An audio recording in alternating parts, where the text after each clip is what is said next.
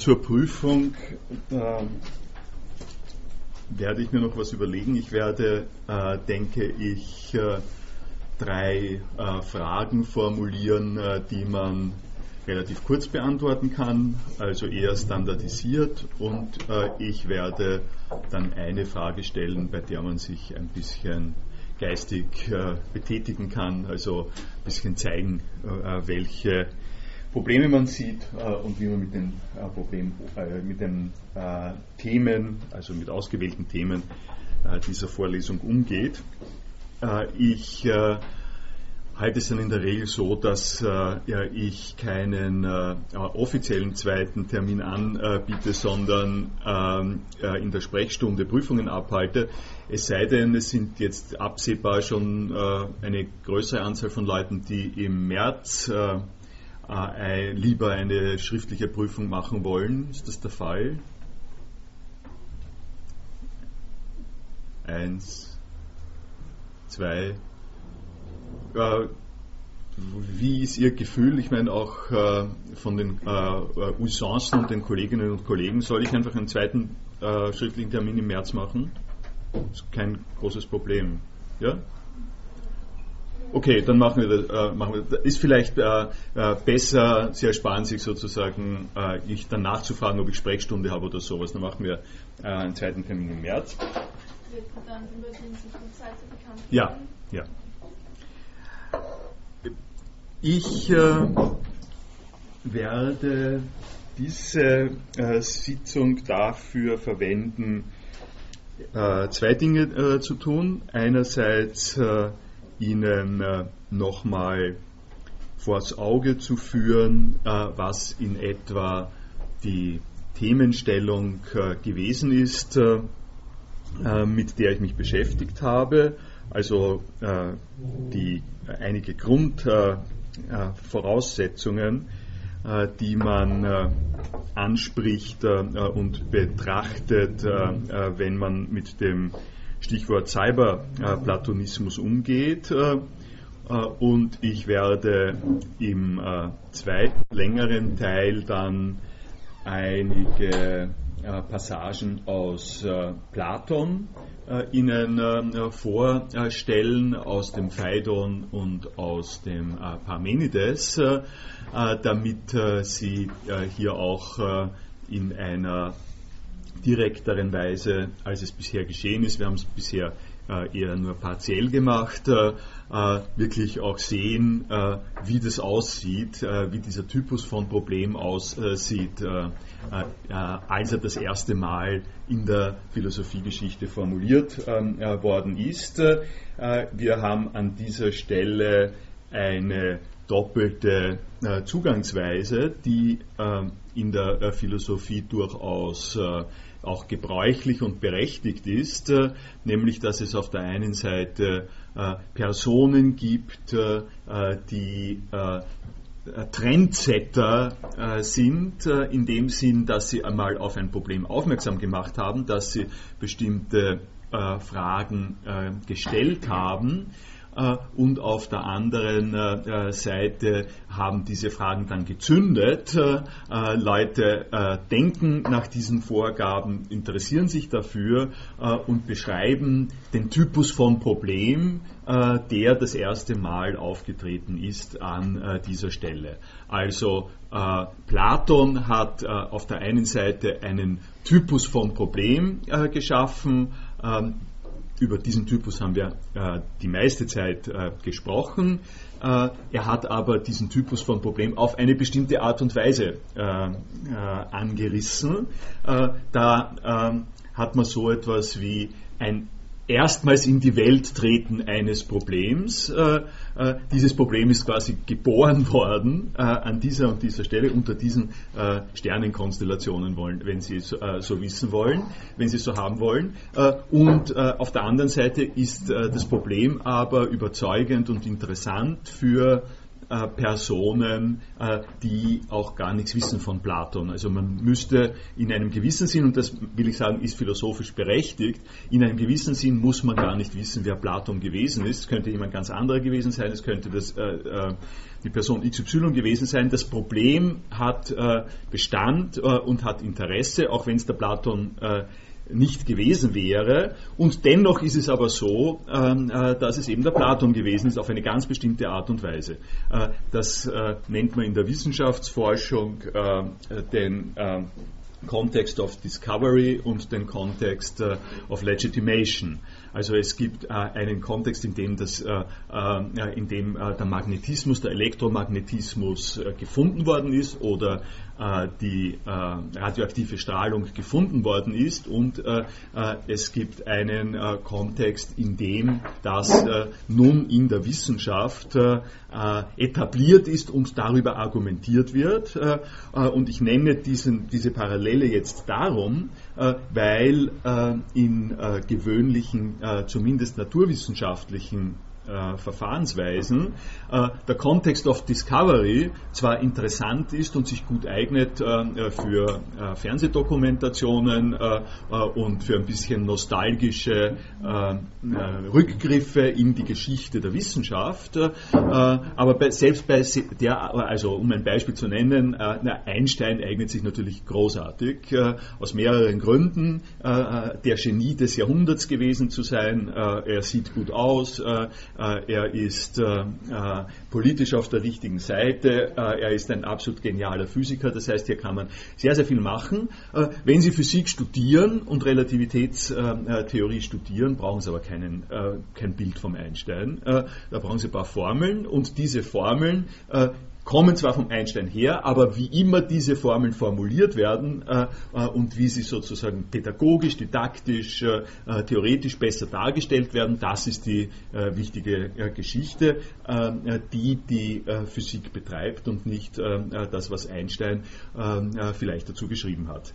ich habe es schon vorher zweimal gesagt, dass das in der Philosophie anders ist und, sie, und es ist mir wichtig, darauf hinzuweisen. Es gibt in der Philosophie auf der einen Seite Seite auch diese Tendenz zu sagen, äh, äh, systematisch platonische Fragestellungen können wir verfolgen, auch ohne Platon.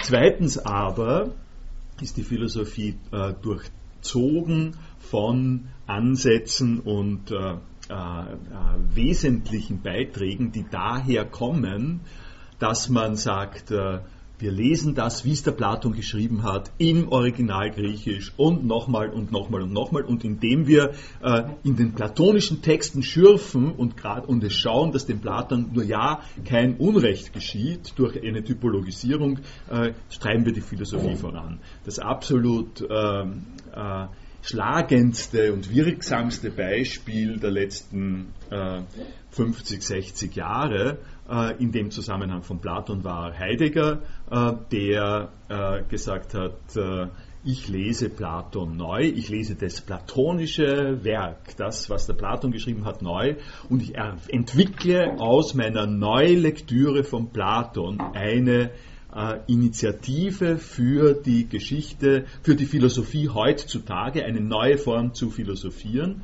Das ist nicht mein äh, Thema hier in dieser äh, Vorlesung, aber auf diese Art und Weise kann es in der Philosophie äh, vorgehen, kann es, kann es geschehen, dass die direkte Beschäftigung mit dem Stoff also wenn Sie wollen auch Philologie, eine gewisse Verliebtheit in das originale Auftreten dieser Ideen für die Philosophie wichtig äh, ist. Äh, und diesem Bedürfnis habe ich in der bisherigen Vorlesung ja noch nicht so viel Rechnung ähm, getragen. ich werde das heute versuchen nachzuholen. Also erster Teil zur Erinnerung äh, äh, dessen, was wir hier gemacht haben. Äh, ich habe es in ein paar äh, kurzen Sätzen äh, zusammengefasst. Äh, durch digitale Technologien entstehen virtuelle Welten. Sie simulieren Realitäten und können diese Realitäten in Grenzfällen ersetzen. dann hat ein informatisches Konstrukt die greifbare Körperlichkeit ersetzt. Wir haben das äh, einerseits diskutiert an dem Punkt, wo wir gesagt haben, Bilder und Spiegel sind äh, ganz ohne digitale Voraussetzungen äh, äh, Formen der Wiedergabe, der Repräsentation, äh, des Abbildens und Ausprobierens äh, von Realität. Wir können das steigern, diesen Effekt der Ähnlichkeit und Abbildung, indem wir ins Digitale gehen. Ich habe an der Stelle dann auch Ihnen die Extremposition, äh, wie das, wohin das äh, so, äh, sozusagen ästhetisch, äh, gedanklich gehen kann, in der Matrix äh, äh, dargestellt, also eine Widerspiegelung der gesamten Welt auf digitaler Grundlage in diesem Science-Fiction-Szenario. und ich habe dann zweitens äh, statt dieser Simulation der virtuellen Welten äh, Ihnen auch einiges vorgeführt äh, äh unter dem Stichwort Modellierung. Äh, äh, Modellierung in objektorientierter Programmierung, was nüchterner daherkommt, nüchterner ist, aber dieselbe Themenstellung hat, äh, wie Sie sich vielleicht erinnern können, nämlich äh, es äh, soll auf digitaler, digitalisierender Grundlage soll rekonstruiert werden eine Realität, die nun, und das ist der Punkt, auf den ich hinaus will, die jetzt nicht einfach eine Ansammlung von Events ist. Äh, äh, die, äh, was ist denn der springende Punkt in, dieser, in diesen Rekonstruktionen? Ein wesentlicher Punkt ist, dass wir in der äh, Rekonstruktion äh, der Welt, äh, in der wir uns befinden, sei es ästhetisch, sei es informatisch, sei es erkenntnistheoretisch, nicht einfach mit dem Finger nachfahren bestimmten Anregungen und Anstößen, die wir ähm, äh, die wir entwickeln, also in der, weder in der Wissenschaft noch in der Philosophie noch in unserem Alltagsleben, laufen wir äh, ja, quasi planlos herum und äh, äh, schauen, was, äh, was passiert. Also gerade schon in dem Ausdruck planlos äh, ist drinnen, äh, dass wir uns äh, in diesem Modus, im Modus der Planlosigkeit, liefern wir uns aus den Umgebungsbedingungen. Also herum browsen ähm, äh, oder herumschlendern äh, oder ohne, äh, ohne, eine Ziel, äh, ohne ein Ziel in einem ähm, äh, gewissen Environment herumspazieren, äh, sind ja durchaus schöne Dinge. Äh, und wir wollen das auch gerade und wir nehmen das wichtig, äh, aber in, als ein Gegenprogramm äh, dazu, dass hohe Anteile unseres Lebens von Plänen geformt sind, sei es von der Umgebung, sei es von uns selbst. Und mein Beispiel beim letzten Mal, auf das ich jetzt nochmal zurückkommen möchte, mit den Autos und den Tieren äh, ist ja äh, ein solches Beispiel äh, gewesen. Äh, wir äh, stellen irgendwie fest, äh, dass kleine Kinder, in ihr, indem sie aufwachsen und so, gewöhnt werden und sich gewöhnen können an Typologien, an wieder, wiederkehrende Ähnlichkeiten, sodass man also sagen kann, jedes Mal, wenn du dorthin gehst, nämlich äh, wenn du vom Gehsteig auf die Straße trittst, musst du aufpassen. Oder jedes Mal, wenn da dieses Geräusch ist, dann musst du das und das machen. Das sind zunächst einmal Abrichtungsvorgänge in einem Sinn.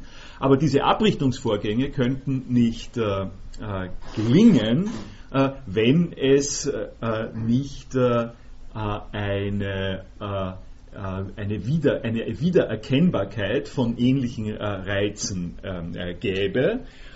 Und darüber haben wir das letzte Mal ja, gesprochen auch. Auf das möchte ich es dann nochmal kurz verweisen. Diese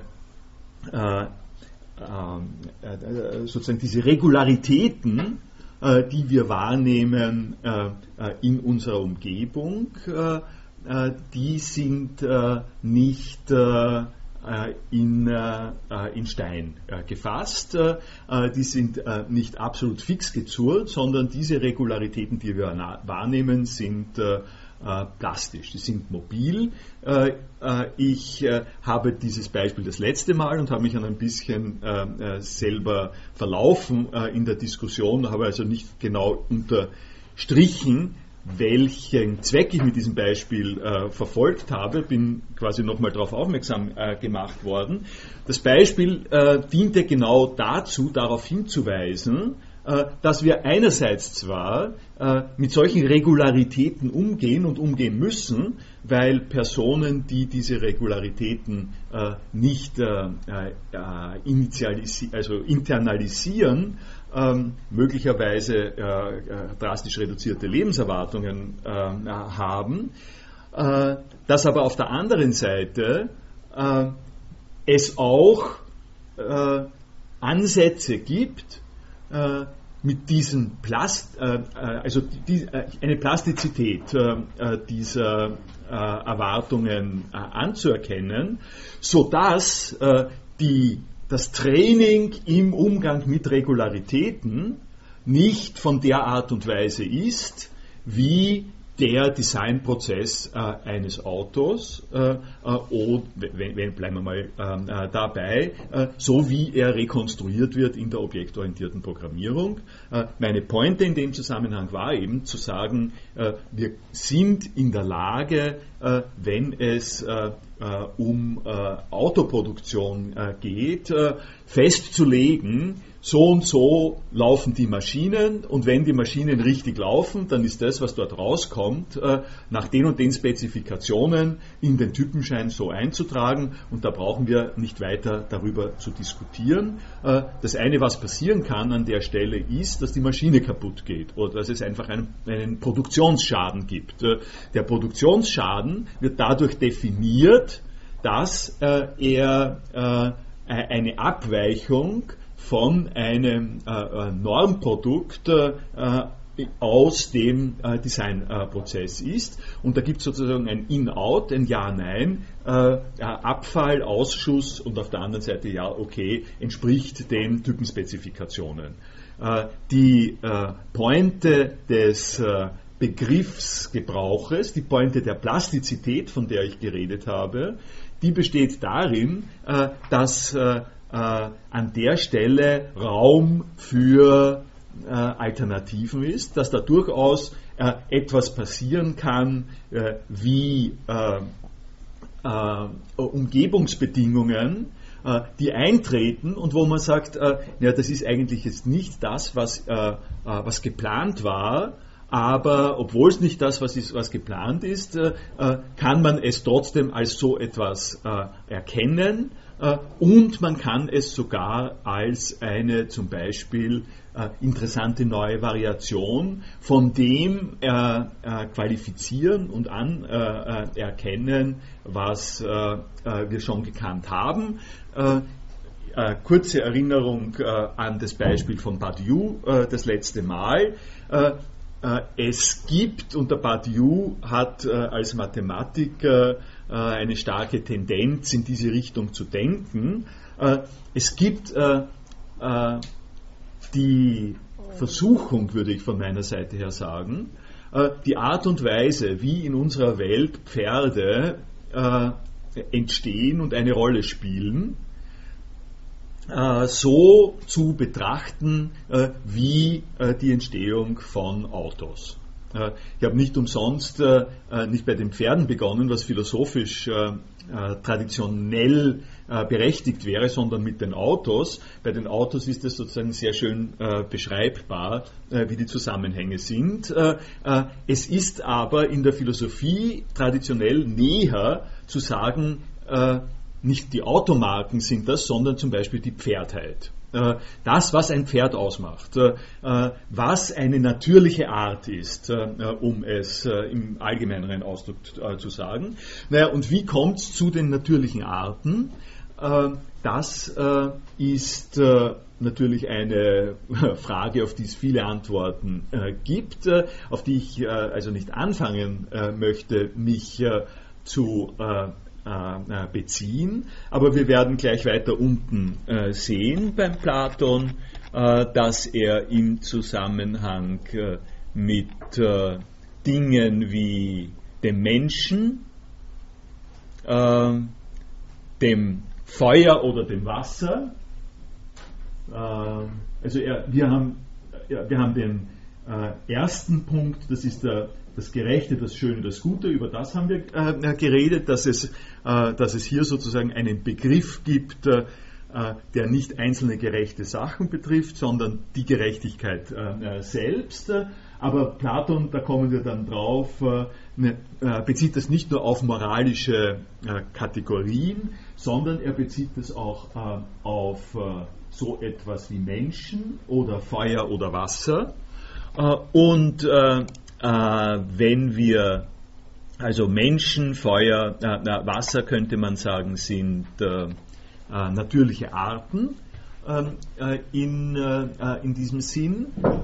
Und man hat eine starke Tendenz und Badiou entspricht der Tendenz auch, zu sagen, für diese Art, also zum Beispiel für das Pferd, gibt es einen Typus, eine Vorprägung. Äh, äh, der beste Beweis, sagt Badiou, für den Typus des Pferdes ist, äh, dass die Leute in der Höhle von Chauvet vor 30.000 Jahren und der moderne Maler Picasso diese Pferde auf dieselbe Art und Weise darstellen, obwohl sie nichts voneinander wissen. Mit dieser Art von Typologie müssen wir zu Rande kommen. Und das das entspricht, um es ein bisschen respektlos zu sagen, aus äh, einer anachronistischen heutigen Betrachtungsweise, äh, das entspricht einer Erfassung der Natur und der Welt nach dem Muster der Autoproduktion äh, oder äh, einer, irgendeiner anderen Produktion. Äh, wir haben den Plan, ich habe von Plan los und Plan geredet, es gibt einfach den Plan für die Menschen durch die Jahrtausende, äh, ist ja erklärungsbedürftig und eigentlich für uns ebenso noch erklärungsbedürftig, äh, wieso da immer Pferde rauskommen. Ähm, äh, nach, aus bestimmten äh, natürlichen Zusammenhängen. Nicht? Äh, da kommen, da gibt es immer wieder neue Pferde. Das, das liegt da, ist, ist ja nicht zu sehen, warum diese Pferde äh, neu sind. Und wenn Sie jetzt sagen, genetische Information, aus heutiger äh, Sicht, okay, äh, dann ist es genetische Information, aber wie, äh, äh wie bestimmen Sie denn äh, die Konsistenz und Einheit und Einheitlichkeit der genetischen In, äh, Information, die an dieser Stelle ähm, jetzt hier angesetzt wird? einerseits gibt es die Pferde und andererseits, deswegen habe ich jetzt den Badiou zitiert, äh, weil ich ja da auch ähm, Gegenbeispiel genannt habe und weil ich etwas von der äh, Flexibilität äh, gesagt habe. Wenn sich ein Pferd, wenn sich der Typus Pferd entwickelt hat aus einem Parahippus, äh, das äh, der Picasso noch nicht, geze nicht, gezeichnet hat und das die dort auch nicht gezeichnet haben, aber das trotzdem genetisch äh, ähnlich ist. Und wenn sich der Begriff, äh, wenn sich das Pferd genetisch in eine Art und Weise, eine andere Art und Weise entwickelt, äh, die wir nicht mehr als Pferd äh, typologisieren ähm, würden, dann sind wir sozusagen mittendrin in der Frage, wie gehen wir um mit der offenen Problemlage, dass wir Regularitäten, Typologien haben, die wir in der Welt äh, äh, wahrnehmen, äh, die wir brauchen und die wir äh, erklären wollen. Wo bringen wir äh, die Verantwortung unter für diese Regularitäten in der Welt? Äh, und einen Terminus, den ich da rausgenommen habe, aus dem äh, aus, aus dem platonischen Kontext, äh, ist äh, Aetias Toeidos, das ist insofern ein, ein, sehr sozusagen bemerkenswerter Terminus in der Diskussion. wir kommen weiter unten darauf zu sprechen. ITIAs sind die Gründe, ITIA ist, sind die Gründe und IDOS ist äh, der Typus, die Form, das Ansehen, die Gestalt, äh, äh, die Idee dann in weiterer Folge. Und was Platon, bevor er anfängt, über die Ideen zu sprechen, ähm, als seine eigene Aufgabe definiert, ist, dass er, er sagt, wir brauchen das, den richtigen äh, ich sage es jetzt mal modern, wir brauchen den richtigen Begriff von Grund. Äh, das steht sozusagen nicht ganz äh, da drinnen, weil Eidos wird im 19. Jahrhundert für sozusagen und darüber hinaus lange Zeit mit, ähm, mit Begriff übersetzt. Das ist eine andere Geschichte. Also das, was konzeptuell dahinter steht, äh, äh, sagen wir mal so. Äh, aber dieser aber Begriff hat äh, äh, sozusagen äh, zu viel von der kantianisch-hegelianischen Philosophie, als dass man ihn da leicht einsetzen könnte. Also, worum es eigentlich geht, ist auf der einen Seite, wir wollen Ideas haben, ja, Gründe. Ich komme gleich dann nochmal darauf zurück, warum wir diese Gründe haben wollen. Wir wollen Gründe haben äh, für die Regularitäten, äh, die wir äh, kennen. Und dann äh, müssen wir uns aber auch fragen, ich komme nicht gleich zurück, ich komme sofort jetzt zurück, ich sage es jetzt gleich, ich nehme es voraus, weil es hat keinen Sinn, das aufzuschieben. Äh, äh, erinnern Sie sich daran, äh, dass ich zu einem früheren Zeitpunkt, als wir über die Höhle geredet haben, schon einmal auf den Phaidon äh, hingewiesen habe und darauf, dass es äh, im Phaidon, bevor die Diskussionen über Ideen losgehen, eine komplett faszinierende Stelle äh, gibt, äh, die folgendermaßen äh, abläuft. Äh, Sokrates erinnert sich, möglicherweise fiktiv, daran, dass er ähm, ein Naturphilosoph ähm, äh, einmal gewesen ist, äh, äh, dass er die Physis, die Natur, äh, das ist jetzt genau die äh, Regularität der Welt, die uns umgibt, erforschen wollte und dass er äh, ganz begeistert war davon, dass er Anaxagoras gelesen hat. Anaxagoras, ein sogenannter Präsokratiker, äh, der ein Naturphilosoph gewesen ist äh, und der eine Theorie entwickelt hat äh, darüber, wie denn die Natur entsteht und wie, die, und wie sozusagen die Ordnung der Natur zusammenhängt. Da gab es äh, ich bin nicht wirklich qualifiziert darüber, äh, sozusagen was Ernsthaftes zu sagen, aber was man hört in der Philosophiegeschichte ist, es gibt Erklärungsversuche, es kommt alles aus dem Wasser, es kommt alles äh, aus, der, aus der Erde, aus der Luft und Anaxagoras hat sich dadurch ausgezeichnet, dass er gesagt hat, ich sage euch, wie das alles zusammenhängt. Das hängt alles zusammen durch den Nus. Äh, Nous ist Geist, äh, ist der griechische Geist äh, und wie, so, wie Sokrates Platon die Sache darstellt, ist es so, dass Anaxagoras das Angebot gemacht hätte, äh, zu sagen, äh, ich erkläre euch jetzt, Geist, Vernunft äh, ist nahe beisammen, ich erkläre euch jetzt, wie die Dinge in der Wirklichkeit vernunftmäßig zusammenhängen. Äh, sodass alles aufs Beste geordnet ist. Äh, und äh, welche und Sokrates wäre ganz begeistert gewesen dafür, darüber gesagt, okay, jetzt erklärt mir jemand, wie das zusammenhängt, vernunftmäßig. Das hängt natürlich jetzt, wenn jemand dieses Angebot macht, daran, was unter Vernunft verstanden wird. Und Sokrates berichtet seine große Enttäuschung, als er, Sie können das, ich habe es da unten ich habe es da unten hier unter Höhle als Link hingegeben. Sokrates berichtet seine Enttäuschung, dass der Anaxagoras äh, unter dem Titel Vernunfterklärung äh, nur sehr banale physische Beispiele gegeben hat, warum etwas runterfällt, warum etwas aufsteigt und sowas ähnliches, was sich nicht, was sich bezogen hat auf äußerliche empirische Gesetze.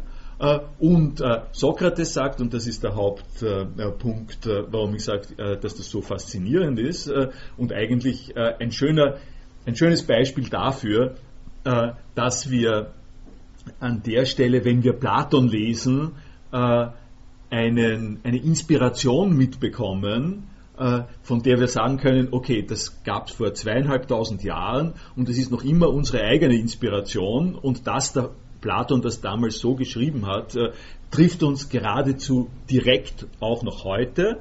Sokrates äh, äh, sagt nämlich, äh, äh, ich äh, sitze, in, ich sitze sozusagen jetzt im Gefängnis und bin verhaftet und warte auf den Tod. und das ist ein Teil meiner Lebenswelt und jetzt soll mir jemand erklären, warum ich da im Gefängnis sitze und auf den Tod warte.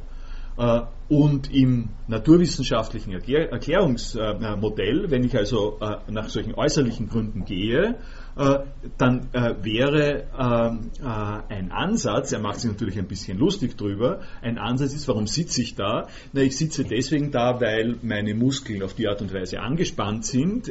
ich sitze da, weil ich nicht da liege.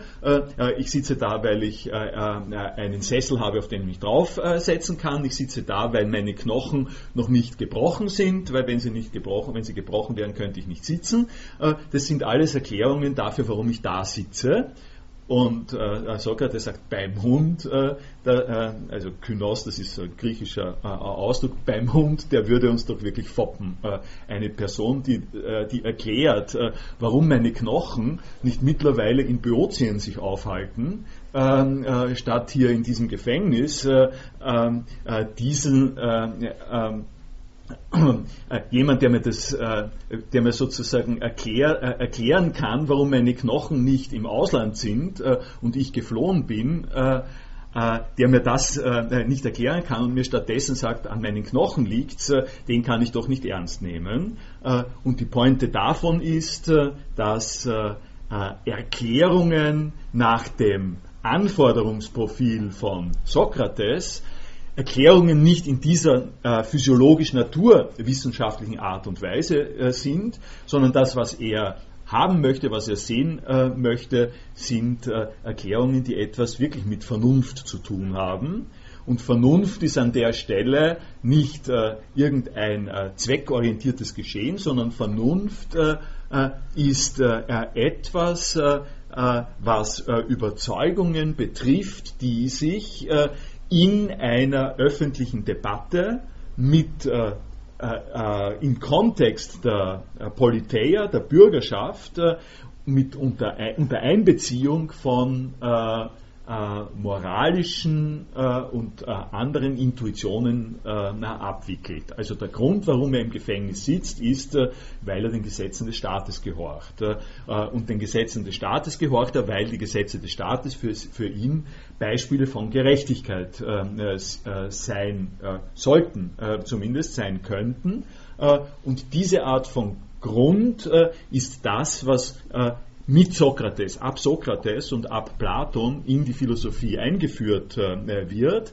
Äh, und ich habe jetzt, ich habe sozusagen äh, jetzt in der Darstellung äh, äh, habe ich, hab ich das richtige äh, Wort gefunden zur Übersetzung von den Arten von Gründen. eine Art von Grund, um die geht es. Es gibt eben verschiedene Arten von Gründen. Die Art von Grund, die, um die es in der äh, sokratisch-postsokratischen äh, Philosophie äh, geht, äh, sind eben Gründe, die mit Argumentation äh, zu tun haben und die, ich habe es hier noch einmal im Hinblick auf die Diskussion vom letzten Mal gesagt, es begegnen uns kleine Tiere und große Maschinen. Viele dieser Tiere und dieser Maschinen sehen ähnlich aus. Es gibt auch verschiedene Maschinen, die verschiedenen Tieren ähnlich sehen. Was soll man dazu sagen? Es gibt wohl Gründe dafür, dass das so ist. Aber was für eine Art von Gründen? Platon hat ein Erklärungsschema vorgeschlagen für äh, diese äh, Situation, äh, um eine Planbarkeit äh, herzustellen. Diese äh, Idee, dass äh, mit Hilfe der platonischen Zugänge eine Planbarkeit äh, hergestellt worden ist. Das ist äh, die Grundlage dafür, dass man sagen kann, er ist äh, Technokrat. Äh, äh, ich sage das zweite dazu. Äh, sein Vorschlag, diese Planbarkeit herzustellen, läuft, wie Sie wissen, über das Höhlengleichnis. Und das Höhlengleichnis ist die äh, Grundgeschichte des Bildungsbewusstseins und der Bildung. Äh, und an dieser Stelle nochmal erinnere ich Sie, äh, berührt sich das gegenseitig die äh, Planbarkeit, die Technokratie und die Bildungsproblematik. Äh, Aber darüber habe ich in den letzten Jahren äh, schon viel gesagt, das will ich hier nicht weiter verfolgen. ich äh, habe jetzt kurz was gesagt darüber, äh, wie die äh, platonische äh, Vorschlagsschematik äh, in etwa aussieht. Äh, zur Welt des Anscheins gibt es eine wahre Welt, sie ist der philosophischen Erkenntnis zugänglich. Dazu muss man die Körperlichkeit abstreifen. So gelangt man zu einer Welt der Ideen, sozusagen das absolute Stenogramm. Äh, ich bin jetzt äh, so in diesem Erinnerungsdurchgang, den ich äh, Ihnen vorstelle, bin ich jetzt dabei, ähm, Ihnen ganz kurz und prototypisch eben auch drei Probleme zu nennen, die sich mit diesem Ansatz ergeben, um dann Ihnen zu zeigen, dass der Platon diese Probleme auch schon gesehen hat äh, und dass er dass also seit dem Beginn des äh, Platonismus auch äh, die Schwierigkeiten, auch die Selbstkritik des Platonismus gegeben hat im Hinblick auf diese Probleme. Die Probleme kann man sich in drei verschiedenen Weisen vorstellen, also drei Unterpunkte. Der erste, wie kommt der Bildungsprozess, äh, äh, dieses Abstreifen der Körperlichkeit und so zu, äh, zu in Gang? Wer ist dazu qualifiziert? Äh, das betrifft äh, die Fragen, äh, die uns jetzt hier nicht in dieser Vorlesung so beschäftigt haben. das zweite aber und das dritte, das sind Dinge, zu denen ich jetzt noch ein bisschen was sagen möchte. und diese beiden Problembereiche äh, sind äh, typische Probleme, die mit einem Dualismus äh, zusammenhängen. Also immer dann, wenn Sie philosophische Auffassungen haben, die mit zwei markant voneinander getrennten Begriffen arbeiten, also zum Beispiel Körper und Geist oder aber Gehirn und Bewusstsein oder aber Sein und Sollen, ähm, äh, dieser, äh, diese Art äh, von dichotomischen Begriffsgebrauch, immer wenn Sie anfangen mit dem, da muss ich jetzt eben das eine und das andere unterscheiden und das eine hat nichts mit dem anderen zu tun, immer dann handeln Sie sich die Rückfrage ein, na gut, äh, Sie haben das jetzt auseinandergerissen. Wie bringt man das, äh, wie kann man aus dem, was Sie da an der Stelle äh, so auseinandergerissen haben, wieder was zusammentun? Also, das ist der Typus von philosophischer, ähm, von philosophischer ähm, Frage der oder Dis Disputation, die ja irgendwie so aussieht, dass man sagt, da gibt es eine Uhr, die Uhr funktioniert sehr gut. Ich gehe es nochmal von mechanischen Uhren aus. Sie nehmen die Uhr auseinander, dann haben Sie die einzelnen Bestandteile der Uhr. Äh, was haben Sie jetzt von den einzelnen Bestandteilen der Uhr? Sie haben unterschieden zwischen der ähm, äh, sozusagen funktionierenden Uhr und da haben Sie jetzt die einzelnen Bestandteile. Jetzt möchte ich doch wissen, ob Sie das wieder zusammenbringen, ob Sie die, äh, ob Sie die Uhr wieder zusammensetzen können. Ähm, äh, weil wenn Sie das einfach auseinandernehmen, dann zerstören Sie nur äh, einen funktionierenden Zusammenhang äh, und können mir nicht erklären, wie die Mechanik und die und, sozusagen die Einzelmaterialität, die Gesamtmechanik und die Einzelmaterialität zusammenpassen. Das heißt, es gibt bei jeder Art von dualistischem Ansatz gibt es notorisch das Problem der Frage, und wie passt es jetzt wieder zusammen? Wenn man es scharf und schärfer voneinander trennt, wird es schwerer und schwerer äh, zu erklären, wie das, was man so schön säuberlich getrennt hat, äh, äh, auch wiederum äh, zusammenpasst. Äh, ersparen Sie mir äh, das im Zusammenhang zum Beispiel mit österreichischer Staatsbürgerschaft und Migration oder sowas auszubuchstabieren. Sie können sich selber einen Reim darauf machen, wenn es äh, sozusagen die super sauberen gibt und die, ähm, äh, die super sauberen Österreicherinnen und die, die nicht äh, Österreicherinnen nicht super sauber sind, dann haben, haben sie zwar ein klares Bild der Welt, klare Trennung der Welt, aber ich, gut. die Frage, wie das, wie das funktionieren kann, wie das wirklich funktioniert, zum Beispiel im Zusammenhang mit mit globalen Abhängigkeitsverhältnissen äh, äh, bleibt offen. Aber äh, das war eigentlich, ist, äh, waren drei Sätze zu viel an der Stelle. Äh, ich habe Ihnen den, die Dualismus-Problematik äh, jetzt, die beim Platon entsteht, in zwei ähm, markanten Fragen hier aufgeschrieben. Und zwar die eine Frage ist, je sauberer, das mit dem super sauber war, äh, war, nur, war sozusagen natürlich ironisch, aber, aber super sauber kann man nicht ganz unberechtigt auch auf die äh, Ideen anwenden, äh, wie wir gleich unten auch weiter äh, äh, sehen werden. Wenn wir so super saubere äh, ähm, Vor, Vorbilder haben, Typologien haben, die vielleicht auch noch äh, sozusagen Wirksamkeit äh, entfalten, wenn wir solche super sauberen Typologien haben, äh, wie, wie sind wir ihnen gewachsen, angesichts der Tatsache, dass wir selber nicht super sauber sind.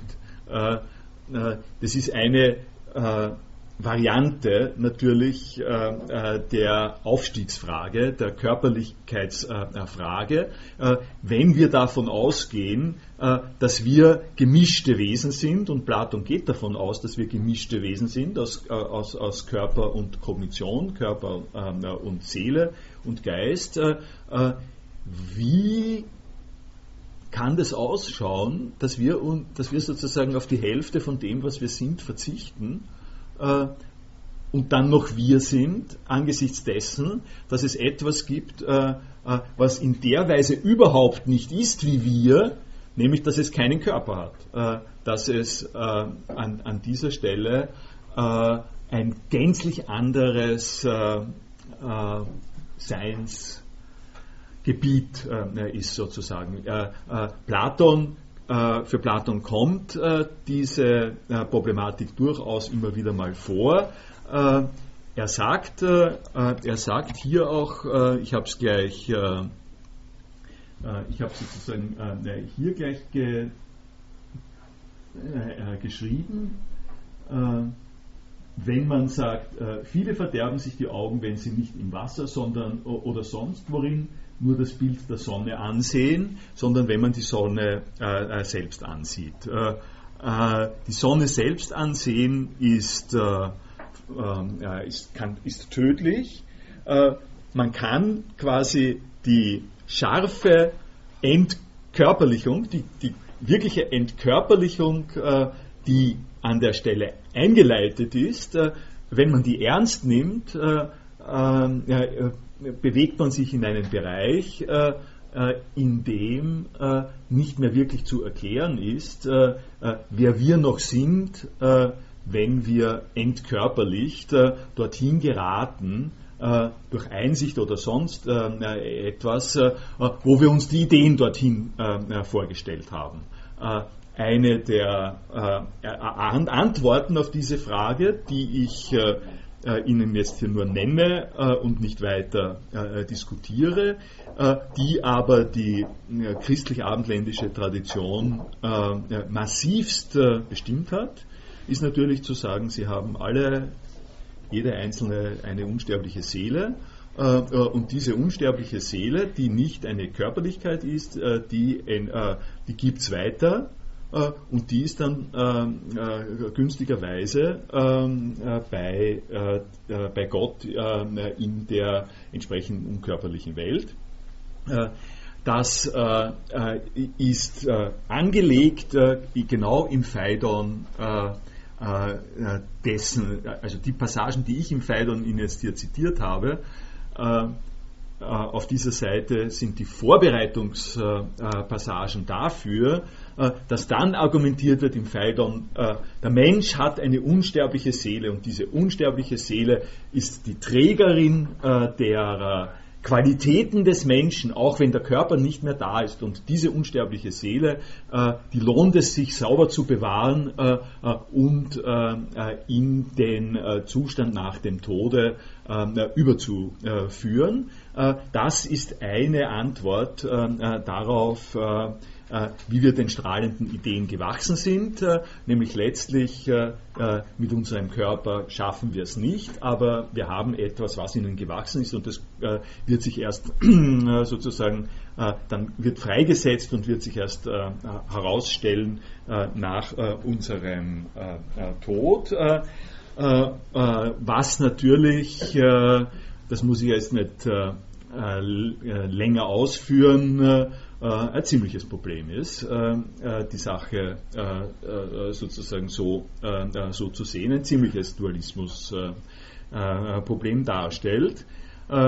Es gibt aber auch noch ein, Rever ein, ein, Dualismusproblem in der reversen Richtung, in der umgekehrten Richtung, nämlich nicht nur, wie sind wir in der Lage, diese Ideen auszuhalten, äh, sondern umgekehrt, äh, äh, gesetzt den Fall, es gibt diesen Bereich, auf den wir hier zu orientiert sind, auf den wir hin tendieren, gesetzt, es gibt diesen Bereich, wieso interessiert sich der eigentlich für uns?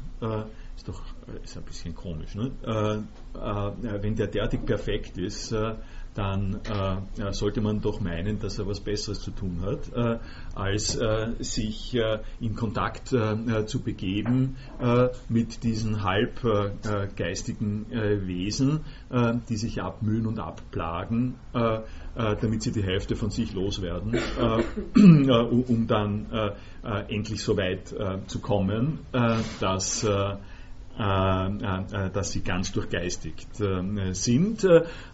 Dieses Problem ist es von der anderen Richtung und Sie werden es nicht glauben. Ich habe es eigentlich wirklich nicht geglaubt, bis ich es gesehen habe. Ich, ich war mir nicht darüber bewusst, Platon kennt das Problem. Platon sagt das selber.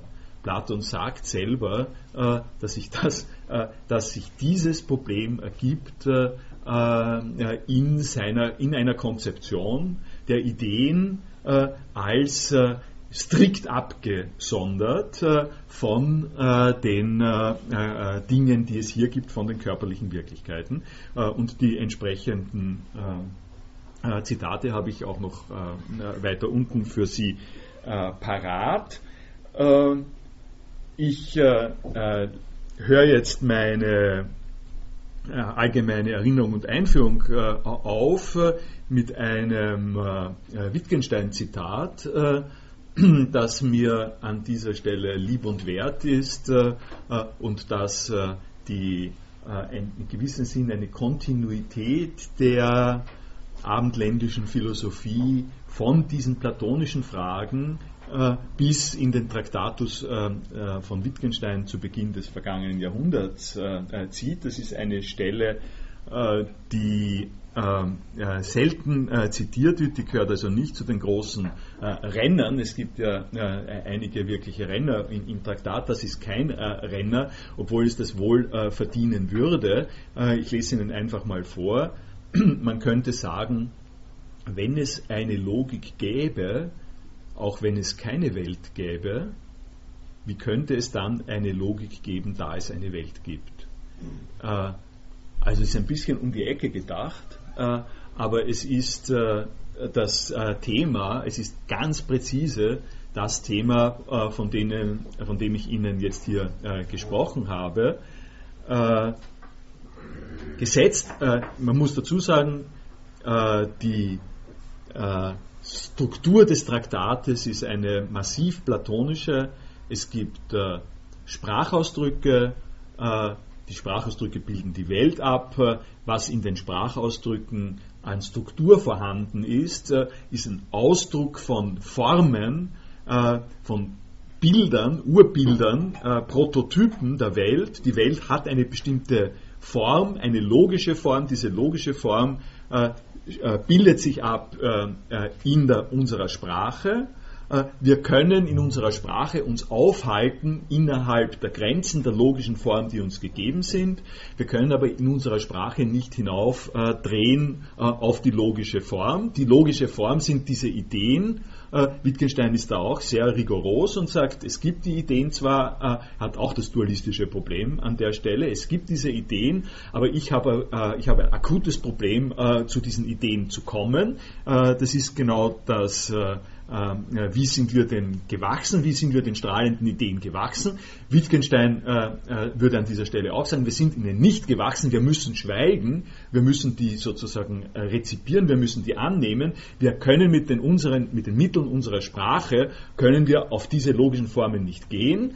Und nachdem er das sozusagen schön separiert hat, äh, sagt er, äh, äh, schlägt er sich sozusagen in die Gegenrichtung noch eins rein und sagt, okay, nehmen wir also an, es gibt diese wunderschönen Formen, diese wunderschöne Logik, uh, uh, die uns das alles möglich macht. Ja? und dann denken wir uns auch noch, da es die so gibt, gibt es doch eigentlich keinen Grund, warum die die Welt braucht. die, die Welt, wir, kommen dort, wir kommen dort nicht gescheit hin und, und, die, und die Frage ist, äh, können wir uns vorstellen, äh, dass es diese wunderschöne Logik gibt äh, und dass die uns nicht braucht. wenn es eine Logik gäbe, auch wenn es keine Welt gäbe. Also nehmen, nehmen wir an, wohin wir nicht kommen können, das ist ein Reich, das in sich selber ruht und uns nicht braucht. Und dann sagt er, das geht nicht. das, das geht, geht nicht weil das widerspricht äh, der Annahme, äh, mit der wir die ganze Zeit operieren, äh, dass das nämlich eine Logik der Welt ist. Äh, selbst wenn es äh, nicht äh, eine Logik ist, die wir in, die wir in unserer Kontrolle haben können, selbst wenn das etwas ist, was jenseits unseres Fassungsvermögens ist, ist es etwas, was sich eingelassen hat, was eingelassen ist in dieser Dualität, in ein Verhältnis zu uns. Ohne das Verhältnis zu uns gibt es auch diese Logik nicht. Äh, äh, und sei es deshalb, weil, weil wir die Logik nicht anders denken können, als so, dass sie zu uns einen Bezug hat. Und wenn sie zu uns einen, wenn das eine, Logik von dem Typus ist, die zu uns einen Bezug hat, äh, dann kann es nicht äh, ein Bestandteil der Logik sein, dass sie zu uns, zu uns keinen äh, Bezug hat, weil damit würde sich die ganze Fragestellung auflösen. Sie können, Klammerbemerkung noch, das sind sozusagen jetzt zwei nichtchristliche Positionen, die die christliche Vermittlungsposition dazwischen ist äh, ein absolut zentrales äh, äh theologisches Themengebiet. Ich nenne Ihnen einen Überschrift Cur Deus Homo. warum ist Gott Mensch geworden? warum gibt es diese Form der Kontaktaufnahme zwischen dem Jenseits und dem Diesseits? warum hat Cur Deus Homo ist eigentlich schon die zweite Frage. Nicht? In der klassisch-theologischen äh, äh, Debatte gibt es zwei unterschiedliche äh, Stufen, äh, zwei unterschiedliche Betrachtungsweisen, die hier mit berücksichtigt werden müssen. Das eine, warum ist überhaupt die Welt geschaffen? Warum hat Gott die Welt geschaffen? Äh, das äh, würde eigentlich eher dementsprechend, was ich jetzt gesagt habe. Warum hat der in sich ruhende, vollständige, allwissende Gott es für nötig befunden, sich äh, äh, eine Welt zu leisten, äh, sagen wir mal so. Und äh, nachdem er sich die Welt geleistet hat, hat er noch äh, im christlichen Zusammenhang einen zweiten Schritt gemacht äh, und hat seinen Sohn in die Welt geschickt. das sind im christlich-theologischen Zusammenhang wesentliche Schienen, wesentliche Fragen, die in demselben Kontext sozusagen auftreten. Äh, gut, äh, äh, lassen wir das jetzt nochmal als äh, äh, gebündelte Zusammenfassung. ich habe Ihnen hier reingestellt äh, nochmal äh, eine Textpassage, die ich ansatzweise schon erläutert habe. Ich habe, wenn ich mehr äh, Zeit hätte, würde ich genauer darauf eingehen. Das mache ich aber jetzt nicht, weil ich doch noch zu Platon gehen möchte. Sie sehen in dieser Textpassage, sehen Sie meine Vorstellung davon, wie sehen die Gründe der Dinge aus, welchen Typus von Gründen haben wir äh, hier vor uns, wenn wir uns mit der Sache beschäftigen. Äh, äh und ich habe die äh, drei äh, Begriffe unterschieden, die Ursache, das Muster und das Paradigma. drei unterschiedliche begriffliche Ansätze, um das Verhältnis zwischen den Gründen, die wir verwenden, um uns die Regularität der Welt zu erklären, äh, und den Regularitäten der Welt äh, zu äh, erfassen. und diese drei Begriffe, die gehen auch in der Reihe der naturwissenschaftlichen Begründungen äh, der mechanischen Begründungen äh, und der moralischen, sagen wir mal, äh, so Begründungen. Das ist genommen aus einem Artikel über ja, heilige Übermenschen Avatare, wo es also letztlich darauf hinauskommt, auch die Wirksamkeit von typologischen Ideenannahmen ein bisschen nachzuvollziehen. Und ich sage Ihnen, weil da ist auch noch, äh, das ist das Letzte, was ich dazu sage, deswegen habe ich dieses Bild äh, auch nochmal aufgerufen aus unserer äh, sozusagen Cyber-Ikonen-Diskussion. wir hatten an dieser Stelle, Sie können das auch noch sozusagen zurückverfolgen, hatte ich darauf hingewiesen, dass in der orthodoxen äh, christlichen Tradition äh, das Problem auf, äh, so aufgefasst worden ist, äh, dass es äh, äh, Heilige, dass es Bilder von Heiligen gibt und die Bilder der Heiligen, die Ikonen, nehmen teil in einem Sinn an der Heiligkeit der Heiligen und nicht nur nehmen sie teil, wenn ich jetzt nehmen teil sage, dann äh, leite ich direkt über äh, zu den platonischen Terminologien. Die Teilnahme des, der schönen Dinge am Schönen, der großen Dinge am Großen, äh, ist ein platonisches Problem. Äh, sie nehmen nicht nur teil, sondern sie haben darüber hinaus äh, auch eine zusätzliche Form von Präsenz, nämlich äh, sie sind anwesend. Das Schöne wäre in, dieser, äh, äh, zu, in diesem Zusammenhang, das Schöne ist anwesend äh, in einem schönen Bild, äh, das, äh, das, Heilige äh, Christus oder das Heilige an einem, an einem Heiligen ist in dem Bild greifbar anwesend. Es ist sozusagen ein Exemplar des Heiligen, die Präsenz, die Realisierung des Heiligen äh, geht so weit, dass äh, in diesem stofflichen, körperlichen Ding das Heilige anwesend ist, präsent ist. Ich kann es halten, ich kann das Heilige halten. Ich halte nicht äh, das, die Ikone, sondern das, äh, das Heilige ist äh, äh, darin anwesend. und das ist eine ähm, sozusagen forcierte Form, ist eine Deutung, eine forcierte Deutung dessen, äh, wie das äh, Ideenhafte äh, in Beziehung zum Dinghaften steht, im religiösen Kontext eben als Apophanie, als Präsenz des Heiligen in einem solchen Ding. Unter diesen Voraussetzungen wäre die Einheit des dualistisch auseinandergerissenen, nämlich zwischen dem äh, also materiellen und dem ideellen, um so zu sagen. Diese Einheit ist hergestellt, indem das Heilige Besitz ergreift von dem Ding.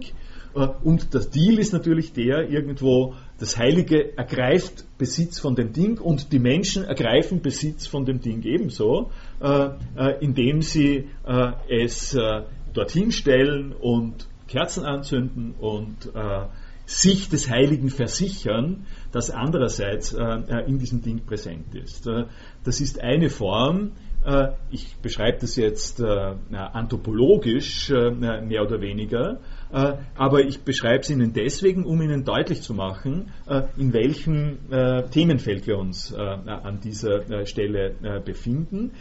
Es ist eine Form, begrifflich, institutionell umzugehen mit dem mit der Art von Problem, die dadurch entsteht, äh, dass äh, sie die äh, Herkunft der Weltordnung instantiiert sehen wollen in einem Bild, das daher entstanden ist und das daher kommt, dass diese Weltordnung sich uns ergibt, sich uns sozusagen anbietet. Äh, diese Anbietung, das Metächeln, äh, das Teilhaben äh, können an der Weltordnung ist der Schlüsselbegriff in der platonischen Überlegung. Und ich habe sozusagen jetzt wieder ausgegriffen weit hinter, nach dem Platonismus und werde mich jetzt für den Rest auf den Platon wieder beziehen. Äh, mache aber vorher eine kleine Pause und frage Sie, ob Sie etwas bemerken wollen zu dem. Dann muss ich mich sozusagen fragen, ob, äh, ob das so umfassend war oder so überzeugend oder so nicht überzeugend, äh, oder aber ob Sie einfach weiter hören wollen. Ja. wenn im Bild in der Ikone mhm. Material Defekte anwesend ist, mhm. einige, die mir ist ja anwesend. Die Ikone ist aber stabil. Die beschmutzt das Geistige nicht mehr, oder? Ich kann aber meine Seele noch beschmutzen, meine Geistigkeit. Ja, genau. Die hat die, die, die Prüfung bestanden. Das, äh, äh die Ikone äh, also äh, besser machen bei mir als Ikone irgendwie. Äh, die Ikone ist, äh, die, also die Ikone, das ist auch irgendwie der, sozusagen der, die Pointe meines Heiligenartikels, die die Ikone ist das Gütesiegel eines Lebens. Also wenn es jetzt eine, die Ikone, eine, Ikone eines Heiligen ist, äh, wie wir es da gesehen haben, äh, das ist quasi das Gütesiegel des Lebens dieser Person. Äh, in dies, dieses Gütesiegel garantiert mir, äh, äh, ich, seinen Geist, sein Nus, seine Seele, was immer, sauber gehalten Äh, genau. Und gereinigt übergeben hat. So, so ist es. Genau. Das, okay. Das heißt, das ist mein Vorbild und ich kann jetzt in diese gen, gen, Genau so ist es. Ich, äh, ich schaue sozusagen da, äh, da, da drin, äh, ich schaue schau, so, äh, schau das an. Nicht? Ja. Wo, wobei, äh, also ich hatte vorher, die habe ich dann weggenommen, weil äh, so frivol wollte ich auch nicht äh, sein. Ich hatte vorher die Naomi Campbell auch noch äh, dorthin. Äh, äh, wenn du es geschafft hast, äh, aller Naomi Campbell ein Model zu werden und so auszuschauen, dann you made it. Ja, das ist nur die Ikone. Die Ikone. Ja, also für, für diese äh, sozusagen für diesen Zeitabschnitt äh, hat die Naomi Campbell geschafft oder, oder der Hermann Mayer, ja, ähm, äh, oder so. Und die haben sozusagen geschafft, äh, äh, geschafft, äh, eine Einheit herzustellen zwischen dem Ziel und dem Körper. Äh, es aber nur zerstören. Drum mein, na, natürlich, also äh, da ist der Tod natürlich ein, äh, ein, wichtiger, äh, ein wichtiger Punkt und nicht umsonst. Aber, aber der Punkt ist an der Stelle schon auch zu beachten. wir die, diese Sache mit dem Heiligen und nicht umsonst geht es dann um Märtyrertum auch und um solche Sachen, die hat zu tun mit Tod, Bewältigung von Endlichkeit, Unsterblichkeit jenseits und äh, äh, den damit verbundenen Reli Institutionen der Religion. Äh, äh von daher äh, kommt in etwa dieser ultrasuggestive Zugang zwischen, äh, Zugang zu dem Verhältnis zwischen, wie soll es sein und wie ist die Aufgabe erfüllt worden, und wie orientiere ich mich danach? Nicht? Die, die ganze Geschichte mit den Heiligen besteht darin, dass wir äh, dass wir sozusagen verbürgte Beispiele haben wollen, best, also um es runter zu äh, das habe ich auch schon ein, zwei Mal gesagt, ne? äh, wenn ich es runterstufe auf den gegenwärtigen Sprachgebrauch, sind das Best Practice äh, äh Beispiele, sozusagen Best Practice des Lebens äh, äh, entsprechend hergezeigt. ich will doch wissen, wie ich leben soll. Okay, hier hast du jemanden, ähm, von dem kann ich das jetzt garantieren. Und das ist im Religion, im religiösen Bereich, ist das jetzt so drinnen, diese super suggestive Wirkung der Bilder, äh, Gibt es aber sozusagen auch äh, äh, schon äh, und immer wieder natürlich auch im äh, Bereich vor dem Tod. Und da ist es dann äh, Model oder Sport oder sonst was. Braucht man aber Reinigungsverfahren. Braucht man Reinigungsverfahren, ja. Also Martyrium ist zum Beispiel ein gutes Reinigungsverfahren. Also ich meine, hin und wieder erwähne ich ja das Morgenjournal. diesmal kann ich es wieder erwähnen, weil es gut passt. Nicht? Äh, Interview mit äh, Armin Assinger äh, darüber, wieso äh, diese Wahnsinnigen äh, unter Risiko ihres Lebens die Streife runterfahren. und sich dann unterstessen und die ganze Nation zittert um das Leben dieser Personen. Das passt genau an der Stelle rein. Ja? Äh, ich meine, es gibt, äh, es gibt Sportarten, es gibt, es gibt Sportarten, äh, die sind nicht so attraktiv. Badminton zum Beispiel. Ja? Ich meine, beim Badminton äh, sind noch selten Leute ums Leben gekommen, äh, aber es wird auch nicht äh, in die ganze Welt übertragen. Nicht? Es wird nicht in die ganze Welt übertragen mit dem entsprechenden Trommelwirbel. Ja? die Tatsache, dass und warum es mir jetzt einfällt, ist, äh, sozusagen die absolut rührende Hilflosigkeit äh, äh, von einem Skifahrer, wenn er gefragt wird, wieso die Leute da ihr Leben riskieren, ist, ist ein, ein, ein wirklich wie soll ich sagen, äh, sympathisches, ein, ein, wirklich sympathisches Moment. Er, er weiß nicht, äh, äh, was er sagen soll. Es, man kann auch sehr sehr wenig sagen. Die Schwierigkeit ist auch, ich meine, selbst wenn ich es anfangen würde, darüber was zu schreiben, ja, dann bin ich, äh, um an der Stelle das ein bisschen als Nutzanwendung zu machen, äh, welche Position würde ich denn äh, dann vertreten? Ja? Äh, trete ich auf mit dem erhobenen Zeigefinger und sage, ihr seid doch, äh, ich weiß genau, was ihr macht. Ja? Äh, ihr habt Angst vor dem Tod, äh, äh, ihr wollt jemanden bewundern, ihr bewundert die Leute, die den Tod überstehen, die das Risiko auf sich nehmen, auch wenn sie sterben, großartig zu sein, auch wenn sie sterben können, großartig zu sein. Das meine ja, auch äh, der Sturz, der Sturz von Hermann Mayer. Diese, äh, die, äh, das, äh, das wollt ihr haben äh, äh, und ich, ich plattel euch das sozusagen auf. Ja? Ähm, ich sage euch die Strukturen. In einem gewissen Teil ist die Aufgabe der Philosophierer, meine Aufgabe, die ich da sehe, ist Ihnen das deutlich zu machen. aber, aber das mit dem, ähm, das mit dem erhobenen Zeigefinger, das gelingt mir wiederum nicht. Ja? äh, weil das, äh, ähm, das, reicht so, das reicht so wenig an das äh, äh heran, äh, äh, was die Problemstellung ist, die an dieser Stelle zur Verhandlung steht. Das ich möchte vielleicht eines, Ikone und der Anteil des Heiligen in, mhm. in der Ikone. Das ist interessant für die Funktion des Zeichens, die da läuft. Warum? Weil da sind viele Vorkehrungen getroffen, dass nicht das Objekt als heilig verehrt werden kann, sondern es muss eben dieser Anschluss an diesen Heiligen sein mit diesem Erfahrungshintergrund. Also das Objekt muss 40 Tage am Altar liegen und es muss ja, auch der Name vom Heiligen draufstehen, damit man nicht irgendwie was anderes, also viele Vorkehrungen, damit nicht das Zeichen, sondern immer das mhm. Bezeichnete. Ja, das Träger bleibt. Ne? Ja. ja. Und trotzdem ist aber die Ikone heilig. Also das ist der Witz an der Angelegenheit. Trotzdem ist das Zeichen selber, also bloß dieses Ding, liegt der 40 Tage einmal immer noch heilig mhm. und nicht ein weltliches Gut, das man einfach wegschmeißen könnte oder so. Ja. Also das ist eine sehr und äh, äh, äh, völlig richtig. Und warum? Weil äh, da kann man sozusagen jetzt mit der Teilhabe, äh, kann ich die Überleitung auch äh, finden, mit der Teilhabe kann man sagen, die Ikone hat Teil an der Heiligkeit.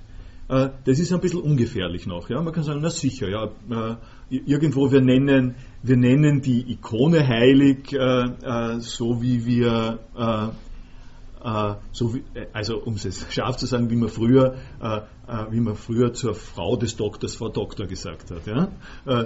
Die Frau Doktor, die Anteil an, an, Doktorat des Herrn gehabt hat, ja? weil sie Frau war, war sie auch die Frau Doktor. Ja? die Ikone ist heilig, weil sie Anteil daran hat. Ja?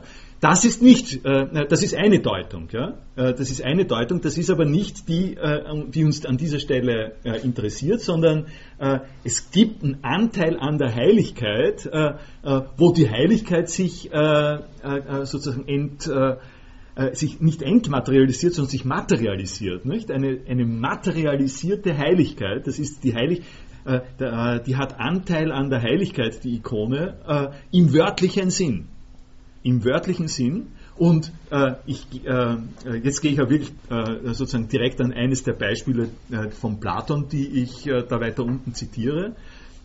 Äh, und, auf, und auf die Frage sozusagen, welchen Typus von Gründen haben wir? Platon stellt sich Fragen von der folgenden Art. da geht es jetzt nicht ums Heilige, sondern es geht zum Beispiel um die Größe.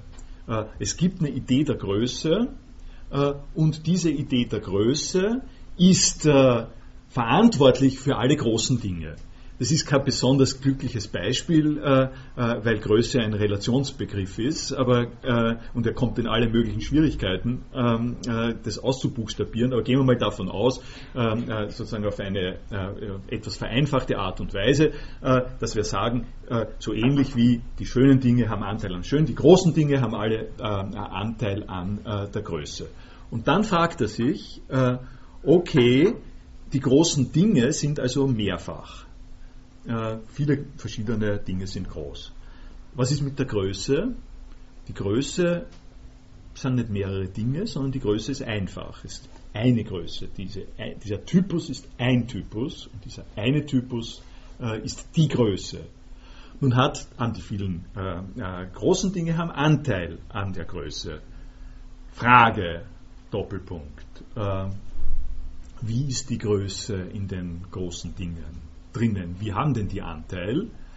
Ist es äh, so, dass äh, ein bisschen was von der Größe in jeder Größe drin ist? Äh, sozusagen so wie, es gibt den großen Suppentopf äh, und äh, da gibt es die kleinen Schüsseln äh, und ein bisschen was von dem großen äh, und, äh, und, etwas von der großen Suppe im Suppentopf ist in all den kleinen Schüsseln. Sie sehen schon, äh, wie das, in, in, welches Problem das führt, wenn Sie den großen, so groß er auch sein mag, der Suppentopf, wenn Sie den austeilen in die verschiedenen Schüsseln, geht, geht da etwas an dem Großen verloren äh, weil da ist nicht mehr, so viel drin im Suppentopf, wenn er in den einzelnen ähm, äh, Schüsseln äh, ausgeschenkt ist. Äh, äh, ist es so, dass da ein bisschen Größe verloren geht, äh, dadurch, dass ähm, die Größe in den einzelnen Dingen ist.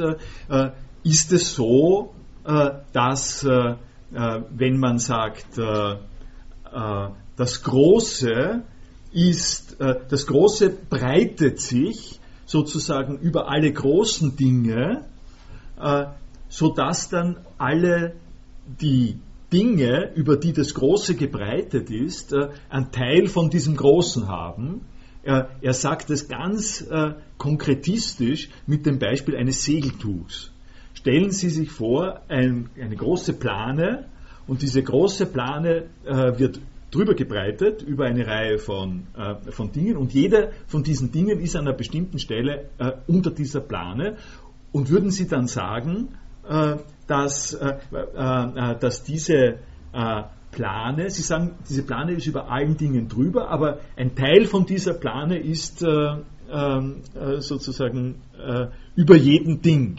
das heißt, es lässt sich dividieren und es lässt sich genau definieren, was von dieser Plane unter, über diesem Ding ist und was unter anderen Dingen, was über anderen Dingen nicht ist. Und Platon sagt, so kann man sich nicht vorstellen, ist klar. Äh, die Anwesenheit äh, des Großen in den großen Dingen äh, kann man nicht auf diese körperliche Art und Weise konstruieren. Wo haben wir das? Da unten. Teilweise hier, teilweise das Segeltuch. Schauen wir uns vielleicht, schauen wir es uns vielleicht in dem speziellen äh, äh, Fall an. Scheint es dir also wirklich so, wie du sagst, dass es äh, gewisse begriffliche Wesenheiten gibt? Das sind äh, äh Eide, Atta. Atta sind äh, diverse, gewisse, Eidos.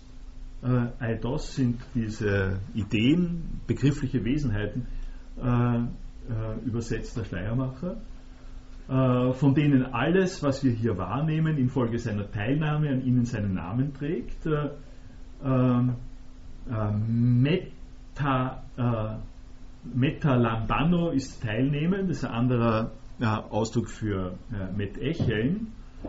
Ähm, wie zum Beispiel dasjenige, was an der Ähnlichkeit teilhat, eben dadurch auch ähnlich, was an der Größe teilhat, groß, was an der Gerechtigkeit und Schönheit teilhat, gerecht und schön wird. Äh, scheint ja, dass man das so sagen will, allerdings gut. Man muss aber doch wohl alles, was auf diese Weise teilnimmt, entweder am ganzen Begriff teilnehmen oder an einem Teil derselben. Äh, oder ist außerdem noch eine dritte Art Teilnahme möglich? Nein. Äh, scheint ja also der ganze Begriff, da doch nur einer ist, in jedem einzelnen von den vielen zu sein. Äh, und dann geht es dann weiter. Sie können, sich das, äh, Sie können sich das dann anschauen machst du das eine zu demselben an vielen Orten zugleich, denn auf diese Weise könntest du ja auch viele Menschen mit einem Segeltuche bedecken und dann sagen, dass dies eine ganz über vielen sei, oder meinst du, dass, es, äh, dass du es nicht genauso machst? Äh, äh das äh, ist, ich zeige es Ihnen jetzt nur als äh, ein Beispiel von der Problembewusstheit, die der Platon an der Stelle mitbringt. Man muss dazu sagen, der Parmenides-Dialog aus dem das rausgenommen ist, äh, ist ausgesprochen äh, verwinkelt und schwer zu lesen. es ist eigentlich nicht ganz vertretbar, da nur einige Passagen rauszunehmen. man muss die im Verlauf der diskursiven Auseinandersetzung platzieren. Es ist alles andere als einfach zu bestimmen, wo es äh, sozusagen nur um ein Hickhack von unterschiedlichen Positionen geht und wo Platon eigene Positionen vertreten will. Äh, der Hauptgrund, äh, äh warum ich Ihnen das äh, jetzt hier gezeigt habe, ist einmal, um Ihnen äh, zu zeigen, welches Bewusstsein von Schwierigkeiten mit dem Dualismus beim Platon vorhanden ist. gehen wir aber ein bisschen geregelter vor, äh, um das zumindest noch, äh, noch reinzubringen. Äh, das ist jetzt ein Schritt quasi zurück in den äh, Text äh, aus dem, Sie, Sie, wissen jetzt in etwa, worin das Problem besteht und ich zeige Ihnen äh, die eine zentrale Stelle, in der Platon das das erste Mal anspricht. ich habe meine Story von Platon und also Sokrates und Anaxagoras unterbrochen und Ihnen sozusagen nur in Erinnerung gerufen, dass der Sokrates enttäuscht war von dieser Nus-Erklärung des Anaxagoras und dann eine äh, eine Terminologie verwendet, einen Begriff verwendet, der ebenfalls sehr, sehr berühmt ist äh, in äh, dem Diskussionszusammenhang. Er sagt, man, ich habe also entdeckt, dass ich mich ein zweites Mal auf die Fahrt begeben muss. Die zweite Fahrt, Deuteron Plus, ist ein Terminus aus der maritimen Welt, des, äh, äh, der Ägäis äh, und sagt, äh, es geht sozusagen flott und leicht, wenn der Wind äh, herrscht, aber Deuteros Plus ist, äh, wenn man selber rudern muss, wenn ein, der schwierigere zweite Versuch weiterzukommen, Hand anzulegen und die Sache mit kompliziert und mit Mühe noch einmal aufzurollen, nämlich die Sache, von, denen ich, äh, von der ich Ihnen äh, berichtet habe, die Sache äh, mit den Gründen, mit den richtigen Gründen, um die es da geht. Äh, und äh, der Punkt, äh, den Sokrates setzt für diese zweite Fahrt, ist, mich dünkt, ich müsste zu den Gedanken meine Zuflucht nehmen und in diesen das wahre Wesen der Dinge anschauen. Äh, das ist so das erste Mal wirklich äh, sozusagen fest anzugreifen, äh, worum es da geht. Die Übersetzung ist, ich zu den Gedanken Zuflucht nehmen und das wahre Wesen der Dinge anschauen. Alle diese Worte sind hundert, hundertfach vorgeprägt und, und in Richtungen äh, verständlich, die hier noch alle nicht drinnen sind. Darum ist es eben äh, durchaus heilsam, äh, sich ins, äh, zumindest in Erinnerung zu rufen, äh, wie das im Griechischen äh, aussieht. Edoxe demoi, es schien mir, Renai notwendig zu sein. Eis tus logos, logus kata phygonta. Das ist einmal ganz, ganz zentral. Logus, äh, Log, Logoi, das, sind, äh, das ist das, was mit Gedanken übersetzt wird. Äh, äh das ist einmal das eine. Zu den Gedanken, Estus Logus. Und das zweite ist äh, Kataphygonta. Äh, und das ist ein Partizip und äh, Phygo, Feugo heißt fliehen. zu den Logoi zu fliehen, sagt er da. und in, en ekainos, in ihnen zu sehen, Skopein, ton onton ten alethean, äh, die Wahrheit der, äh, der Dinge, der seienden Dinge. Äh, jedes einzelne Wort äh, ist sozusagen äh, ein Lexikon von äh, Philosophiegeschichte an der Stelle. aber was man einmal in jedem Fall betonen und herausheben muss, ist, Logos ist nicht nur das Wort, sondern auch der Satz, das Argument, äh, äh, der Gedanke, der Gedanke äh, äh fast eigentlich am allerwenigsten. Äh, äh, man, dort, das ist mal das eine und das zweite ist Kataphygo, Zuflucht nehmen. Zuflucht vor äh, den äh, naturwissenschaftlichen anaxagoranischen äh, Entwicklungen. Das heißt, er beschreibt sein eigenes Unternehmen als etwas, wo er, wo er sich hinbegibt, wo er sich also beinahe auf der Flucht hinbegibt zu den Worten, zu den Worten und im Hinblick auf das, was weiter kommt, äh, kann man sagen, äh, die argumentativ eingesetzten äh, Worte in Sätzen, also zu den ähm, Argumenten, Argumenten ist jetzt meinerseits einigermaßen einseitig. lassen wir es mal dabei darauf hinzuweisen, dass das hier die Logos sind und nur um sie äh, um sie sozusagen ein bisschen zu sensibilisieren, wie man vorsichtig sein muss mit diesen Dingen. Äh, und, da, und sozusagen in, den, in diesen Gedanken, Argumenten, Vernunftargumenten was, etwas anzuschauen, und zwar was? Das wahre Wesen der Dinge. Also da, äh, da hören Sie echt den, den sozusagen das, die Tutti, die, den Orchester, den kompletten Orchestereinsatz, das wahre Wesen der Dinge. Äh, Griechisch heißt es äh, ten alethean ton onton, also die Wahrheit äh, der Dinge. Äh, Wesen kommt an der Stelle tatsächlich nicht vor. Ja? Das ist eine Gratisbeigabe ähm, äh, der Übersetzung. Äh, äh, Wahrheit und Dinge kommen vor. Muss halt, äh, hängt immer ein bisschen davon ab, mit wie viel äh, mit wie viel Heil man äh, solche Sachen erzeugt. Nicht? Wenn ich schon beim, äh, beim Audiobereich bin, man, man, kann sozusagen sehr nüchtern äh, und äh, sehr äh, beschränkt in der Fre Frequenz operieren oder man kann einen riesigen Hall erzeugen und das wahre Wesen der Dinge ist der ultimative Raumklang, philosophische Raumklang, der an der Stelle deut, deutlich wird. Das eine noch, äh, äh, gehen wir dazu ähm, äh, weiter. Ähm, was tut er da? Äh, wenn er diese Zuflucht nimmt, äh, er setzt voraus und er sagt, darüber habe ich schon, hier haben Sie den Begriff der Ursache übrigens, doch das sollte ich jetzt noch hier sagen. Ich meine es eben so, fuhr er fort, gar nichts Neues, sondern was ich schon sonst immer und so auch in, den, in der eben durchgeführten Rede gar nicht aufgehört habe zu sagen. Ich will nämlich gleich versuchen, dir den Begriff der Ursache aufzuzeigen, womit ich mich beschäftigt habe. Tes aitias to eidos, mit dem ich mich beschäftigt habe, p prak äh, matoimai, äh, p, matoimai, da steckt äh, Pragmatismus drinnen, beschäftigen, mit einer Sache sich beschäftigen. Äh, also den Begriff der Ursache, womit ich mich beschäftigt habe, äh, da gehen wir jetzt äh, hin, wo die Erklärungsinstanzen sind. Und diese Erklärungsinstanzen sind,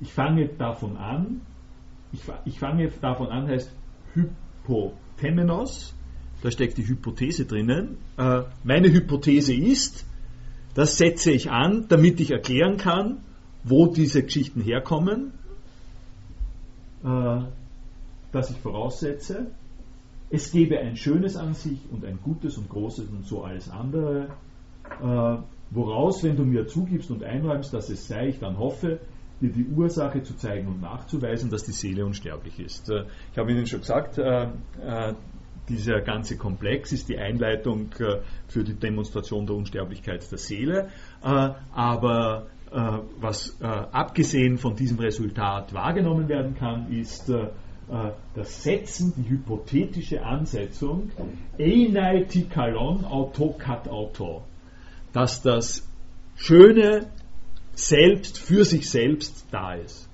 Und äh, wenn Sie das richtig lesen, dann haben Sie nochmal eine äh, Bestätigung von dem, äh, was ich Ihnen ein bisschen bildreich äh, vorher als Problem des äh, Dualismus dargestellt habe, nämlich sie setzen jetzt ein schönes für sich selber, etwas, äh, was in sich äh, vorhanden ist.